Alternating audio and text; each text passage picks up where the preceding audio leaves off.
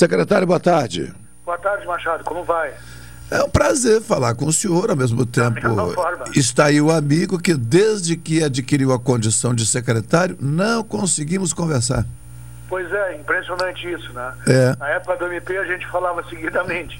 Pois é. Agora, aqui, nessa, nessa fase aí, a gente está na correria. Deve, deve ser, não é falta de vontade, de não. pelo, pelo, pelo amigo aí, pelo programa de grande audição, mas é, é a correria mesmo, né? né é. Da, da, pandemia, da, da, alimentação, da é uma, é uma secretaria muito grande, muita, muita, muita coisa acontece por ali. É. Desde quando está na titularidade da secretaria? Desde de início de julho do ano passado. É, 6, de, da, 6 de julho do ano passado. Estamos Eu me, aposentei do Ministério Público em, em junho, início de junho, e em seguida a, a prefeita me, me convidou para assumir a secretaria e eu e assumi em julho, julho de 2020. Não vou tirar confete, mas está em boas mãos. Que bom, muito é. Não, é para quem é, é, a, a, todos que conhecem o conheceram o trabalho é, junto ao Ministério Público, é, lembram né, da sua atuação, da sua dedicação, do seu comprometimento com causas sensíveis. Então, numa secretaria onde justamente o que mais precisa ser observado né, é a demanda de necessidades daqueles que mais precisam do Estado ter alguém com a sua experiência, eu assino embaixo de olhos fechados. Né? Então. Porque, do, vindo de formadores de opinião, do, do, do teu gabarito, é, é bom saber que que eh, se tem um, um trabalho valorizado, mas o importante é, é a possibilidade da gente construir algo melhor ainda né, para a comunidade, para aqueles que precisam. E com essa pandemia, Machado, é inacreditável a, o volume assim de, de pessoas que, que precisam, que precisam do, da coisa comum que do dia a dia da pessoa que é o alimento, né? Claro. A roupa, é, isso aumentou muito em Pelotas. É. Eu gostaria até de deixar pré-agendado, embora sem data, uma conversa para a gente fazer assim, uma, uma apresentação da secretaria nos, nos, nos moldes assim da, da, da, infraestrutura, né, do tamanho da responsabilidade, porque a cada gestão algumas coisas sempre mudam. Isso. E, e, por vezes ficam algumas dúvidas, né? E é assim, quem tem pouca informação tem dificuldade, mas quem recebe muita também, né? As duas coisas. Quem As... recebendo acerta e no limite, no limite certo. É, então, é, de vez em quando a gente é obrigado a reciclar esse, esse, esse banco de dados mental, assim, porque senão não tem como. Mas vamos lá, neste momento, pontualmente, o que, que podemos falar aí eh, destes dois itens, tanto a vacinação solidária quanto a campanha do agasalho? Olha, o que, que, que, acontece? Só para te ter uma ideia. É, essa, a, essa campanha da vacinação hoje já passa de 7 toneladas de alimentos desde o começo que foi é, que já foram arrecadados pela, pelo pessoal doando no, nas escolas, no drive e as doações na secretaria. Isso nos ajuda imensamente. As roupas, a gente já está com, com em torno de 4 mil, 4, 5 mil, em torno de 4, 5 mil peças de roupa desde que começou. Mas o que, que a, a gente observou para te ter uma para a gente ter uma, um dado, o ano passado, na campanha do, do, do agasalho, a gente, durante todo o período, chegou a 130 mil peças de roupa. Isso, na, na, no, na proporção do, do dia a dia que vai rolando a campanha, diminuiu. O que demonstra também que diminuiu a capacidade de, de, de doação das pessoas, com certeza. Sim. Então, aquela, aquela roupa que tu doava, tu doaria o ano passado, esse ano tu já não, não doa porque a tua capacidade de, de comprar outra para substituir, do que é o doador, já diminuiu. É, o ano passado, janeiro, fevereiro e, e março, a gente, a secretaria, não, eu não estava na secretaria, mas o dado que tem lá é que se é, doou, se doou, se entregou duas mil e quinhentas cestas em torno disso, não chegou a, a numerizar. Esse ano a gente tem mais de tem 6.700 cestas entregue no mesmo período. Então te dá uma proporção de um aumento de cento e, quase 186% de, de, de número.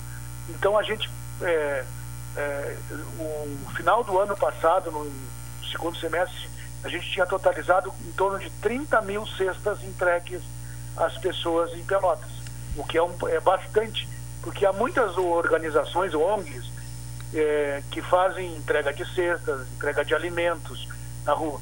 Pra, no, no nível de secretaria, é muita cesta. Sim. Comprou 20 mil cestas no primeiro semestre e 20 mil cestas no segundo semestre.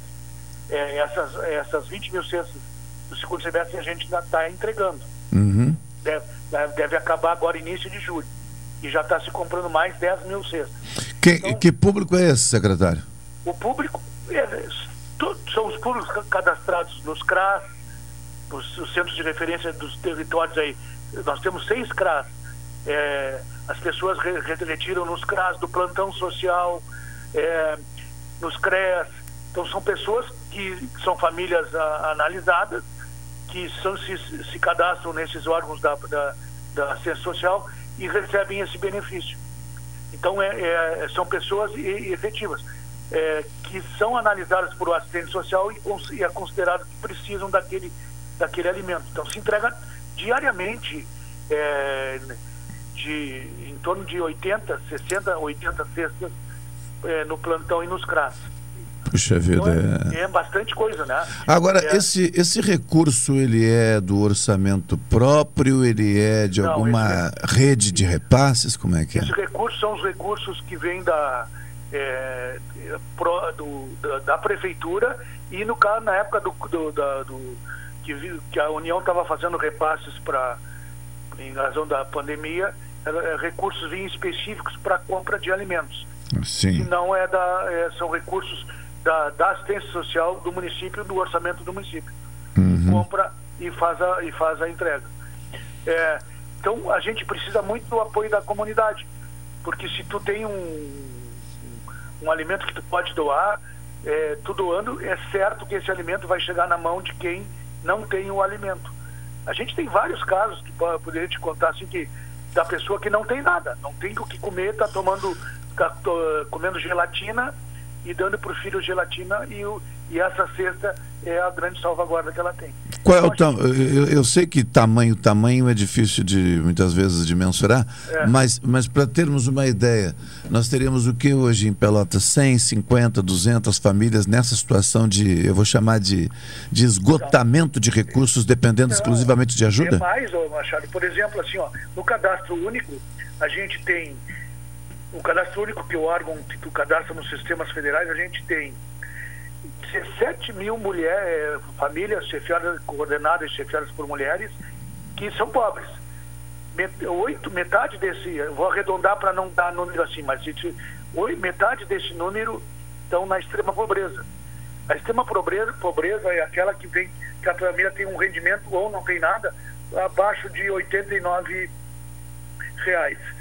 E pobres, é, situação de dificuldade, de 89 a 178 a gente tem 1.139 famílias chefiadas só por mulheres que não têm benefício, não recebem nada. Ou porque não perderam o benefício, que não conseguiram acessar. Então, são, são, eh, são situações assim, tu, de, de, dependendo do critério que tu colocar, tu vai obter informações assim que, não, isso não existe no, no mundo atual. Claro que existe. É a linha de, aí é a famosa linha de pobreza. Sim. Nós temos hoje 361 moradores de rua na cidade de Pelotas. Moram na rua, os, eh, são moradores que moram na rua ou vivem na rua. Tem diferença. Os que vivem na rua não tem para onde ir. Eh, não tem casa, não tem referência. E os que moram na rua ainda tem algum lugar que eles poderiam procurar, além dos órgãos de, de atendimento nosso. Então Sim. são 361. O ano passado, nesse mesmo período, era em torno, não chegava a 200 para te ter uma ideia. Ou seja, cresceu. É, cresceu e muito. E a pandemia, é, com certeza, é, uma das grandes causas é a pandemia e hoje, tem claro que tem outros, outros fatos que, que geram isso, mas a, muita gente perdeu emprego, muita gente não conseguiu pagar mais o aluguel. Então a, a prefeita está analisando a questão do auxílio emergencial do município para as mulheres, é uma, uma reivindicação das vereadoras e da comunidade.